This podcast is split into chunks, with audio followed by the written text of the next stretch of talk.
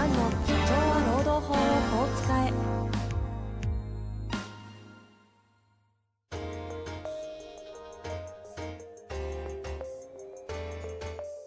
法律の下で展開されるビジネスの世界。ポッドキャスト社長は労働法をこう使えば弁護士の向井蘭が経営者の立場に立って経営者が知っておくべき労働法の基礎だけでなくビジネスに関する法律の問題を分かりやすく解説します。こんにちは、遠藤和樹です。向井蘭の社長は労働法をこう使え。向井先生よろしくお願いいたします。はい。よろしくお願いします。さあ、労使紛争シリーズ第4弾。はいという。ことでね、えー今日は解決策としてやっていこうと思いますので、まあ、大きく原因防止の話をしてきたんですけども、改めて、はい。サクサク解決の方ですね、今日はですね。ちょっと振り返りってすぐに振り返りがだんだん多くなってきて、確かに。あの、最初のですね、前、えー前々前回ですね。前々前回ですね。前々三前回は原因で、原因の話をして、はい。で、労働法を守っても紛争は起きると。うん。で、大きな原因は期待値と現実のズレだと。うんまあ、それをどう修正するかが非常に重要だと。はいコントロールするかが。はいはい。で、ああとは、えー前、前回は、従業員が経営者の代替わりや時代の流れについていけないと。これは大きいと。あとは経営者が経営者の仕事をしていないと。うん。厳しい内容ですけども、僕は痛感しますね。十数集年間。客とね、商品開発のとこがキーじゃないかそうなんってですよ話がありましたね。そう。で、防止なんですけども、これも身も蓋もない話なんですけども、うん経営者は採用において自分の感覚を信用するべきじゃないと。うん。あとは人間は変わらないという現実を受け入れると。いうね。こういう、厳しい。うん、厳なしい。かなかでも言う言う方がいない話ではありますよね、このあたり。言っちゃいけないみたいな空気もありますないでし。しょう、こんなことね。ええでも反論はあんま受けないけども。なるほどですね。うん。という中において解決策ってはい。なんかあるんですか、解決、まあ、解決策というかポイントですね。解決策というかポイントで起きた場合のってことですよね。起きた場合の。で、うん一つはその、えっ、と、期待値と現実のズレ、えーについては、まあ、あの、指導教育とかですね、注意とかしてもいいと思うんですけど、うん。僕は、僕はですね、あの、まあ、ちょっとドライかもしれないけど、はいはい。あの、その会社のレベルを設定していて、あ、これはうちのこのレベルに、水準に達してないなと思ったら、もう速やかに決断して対象干渉すると。はい。これは、あの、解決のポイントですね。うんうんで、まあもちろんですね、いきなりその期待値高いままに、あの、退職干渉すると、すごいこう摩擦が生じますので、労働問題になるかもしれないんですけども、あの、次に述べるですね、えー紛争解決方法、取る上では決断が必要なんで、うん。うんうん。あ、やめてもらおうと。場合によってはやめてもらおうと。こう、決断がまずは必要なんで。その決断が早ければ早いほどよくて、大きな会社のお客様の案件も、最近いただくんですけども、問題社員の、うん。ものすごい長いですね。ああ。もう、もう問題社員歴10年とか、15年とか、うんうん。そういうのね、本当に大変です。ご本人はこれで許されると思ってきてるから。あ、ですよね。15年間許されていきなりダメって言われたら逆に受け入れられないもですよね。うね、15年許されてる人の期待値修正するってすっごく大変です。で、中小企業はね、意外と少ない。なんでかっていうと、経営者が我慢できない。あ一定レベル以下は。だ動くんですよ、とにかく。あ。なるほど。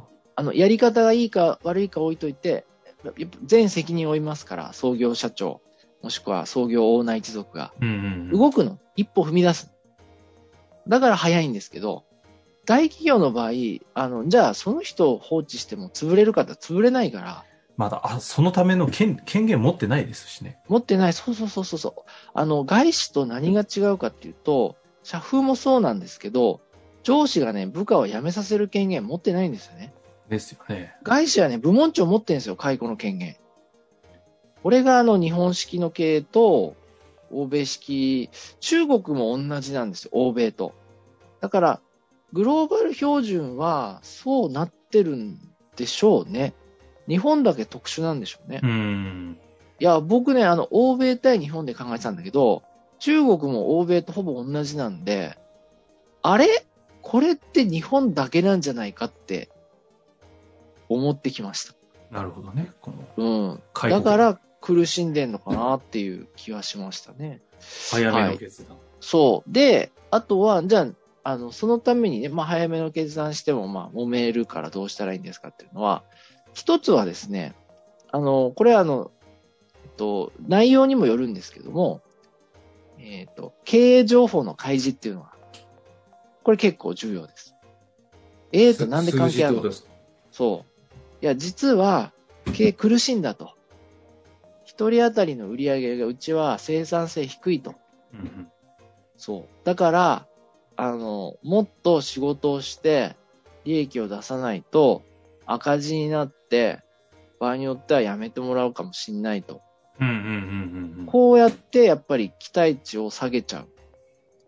で、やりたくないんだけど、経営者からしたら、要するに、意外とね、わかんないのよ、社員は。ああ、そういうことね。うん。で、簡単で、それってどうやって計算するか簡単なんですよ。売上を従業員で割ればいいんです。一番簡単なの。なるほど。あの、利益ももちろんあるんですけど、いろんな、あの、指標も山ほどあるんですけど、僕は、売上を従業員で割って、同業他社とか、中堅企業とか、比較したらいいと思いますね。売りなんですね。す、すぐでも、わかりますよね。ですね。うん。あ一の、番上割れんですからね。もちろんね、あの、正社員の人件費とか各社バラバラですから、あの、なんとも言えないけど、でもそんな、すごい高い、すごい安い給料払ってたら人来ない、買ったり経営苦しくなるから、大体相場に収まってるんですよ。うん。大体。あの、少なくとも雇うときは。だから、売上を従業員数で割ると、すぐわかります。法律事務所もあるんですよ。基準になる。一人当たりの売上って。なるほど。うん。で、確かにそれ割ってる事務所は苦しそうなんですよ。うーん。そう。で、でも、事務局とかわかんないじゃないですか。その、経営が苦しいとか、はいはい。それこそ経営者弁護士ベンツ乗ったりね、海外旅行行ってるとうん、苦しいなんてわかんないと思うんですけど、実際は苦しい事務所山ほどあって、なるほど。簡単なの。簡単なんだけど、そう知らないから揉めるんですね。まあ逆に、く開示しちゃうとベンツ乗れないし、海外行き行きにくいのもあって、開示できないっていう、こう、うだからできないみたいなのもあるんでしょうね。そう。で、うち開示してるんですよ。おう全部。全部。うん、ほぼ全部。うん。開示してるんですけど、あの、発表会で毎年、うんうん。何もないですよ。別に。何も起きない。いや、もっと金くれとか、そんなんないですね。うんへえ、開示してるんですね。開示してる。うん。そう。開示してる。だからこれやって、やってないと思うよ。ほとんどの。いや、そうでしょうね、ここは。うん。だからこう、自分はこう考えてますと、今の業績は、こう考えてますって言った方がいいと思うんですよね。で、そう、業績良かったら、あの、配分しなきゃいけないんじゃないですかって。うんうんうん。で、それは、そうかもしれないですよね。うんうんうん。うん。そうかもしれないけど、でも、不満を持って辞めるよりは、開示して、で、なんか意見言ってもらった方がいいような気はしますけどね。まあでもそうですよね。開示して辞められるリスクはあるけど、辞める場合って逆に、多分辞めていただいた方がいい方ですよね。開示で辞める方。開示で辞めるってことは、期待値がずれてるわけですよね、その人からしたら。うん。自分は、こんだけ業績いい事務所で、こんだけやってんだ、これぐらいもらいたいと。だけど、お現実はこうだと。うん。となれば、まあ、あとは、あの、アピールするか我慢するかやめるか。まあ、3つしかないですよね。確かにね、はいその現実の逆境を変えてくれる社員であればね、よりいいですしね。そうなるんですけど、うやむや曖昧にしてると、あの向井の野郎が、なんか利益独り占めしてんだとか、そうなっちゃいます、なるほど。うん。いやいや、現実はこうだよ。ここはリアルですね。うん。いや、それやってないもんな。はい。で、次、あの、日報、さっき言った、あの、前、前回1。回目ですね、これは。あ、1回目か。はい。前一回目々で前回。はい。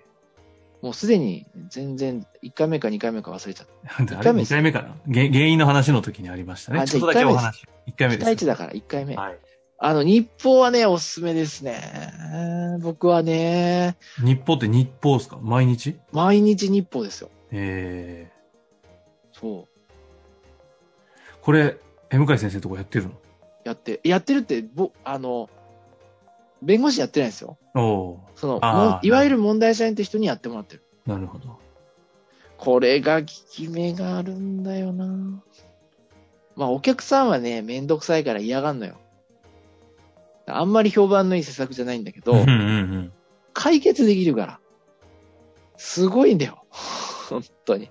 これ解決っていうのは期待値が一致して良くなるっていうことなんですか？だそれとも、え、まずね、炎上しないんですよ。日報形式で。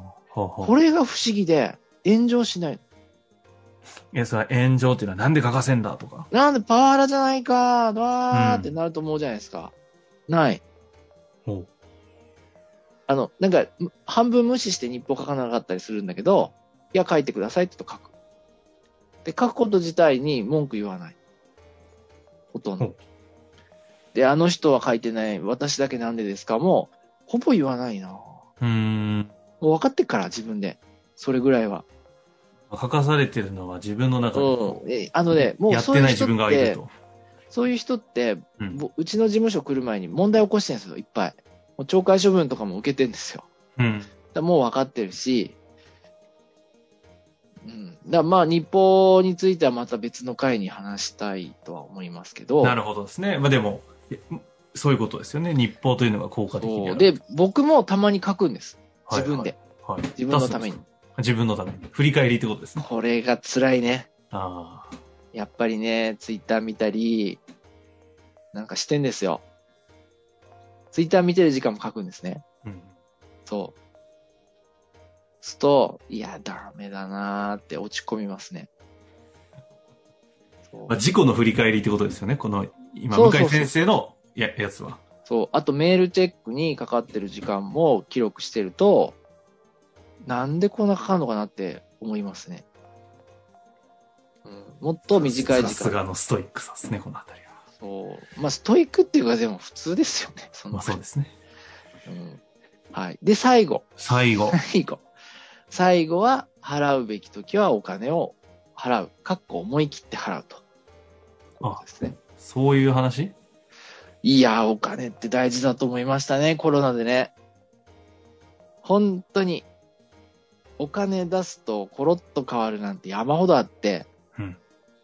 やっぱお金は誠意なのかなーなんて思いましたね。ほうほうほう。同情するなら金をくれって言ってましたでしょ？昔。足立由美ですか？うん。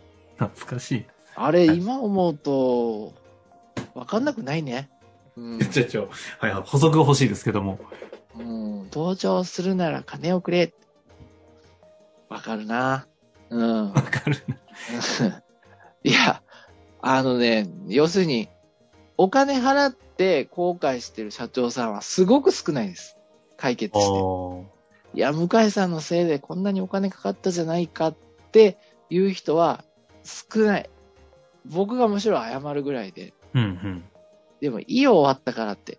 だけど、お金ケチってこじらせて裁判になったり、職場に戻ってきたら、めちゃくちゃ後悔しますね。うんうん皆さんうんそうなのよ。お金で済む問題だったらお金払った方がいいのよ。このお金払うって今言ってるのは、紛争した時に、いや、みあのまあ、やめてもらうってことです。あ、ってことですよね。あそういうやめてことです、ね。もらうってこと。はいはいはい。やめてもらうってことです。なるほど。ここ渋って。やめてもらうって、日本人、あの、すごくネガティブに考えるけど、ああ、やめるということ自体、やめるとかね。だけど、新しい職場で活躍する可能性ももちろんありますし、うんうん合う合わないがあるから、ですよね。うんうん。それこそ独立して成功する人もいるわけですよ。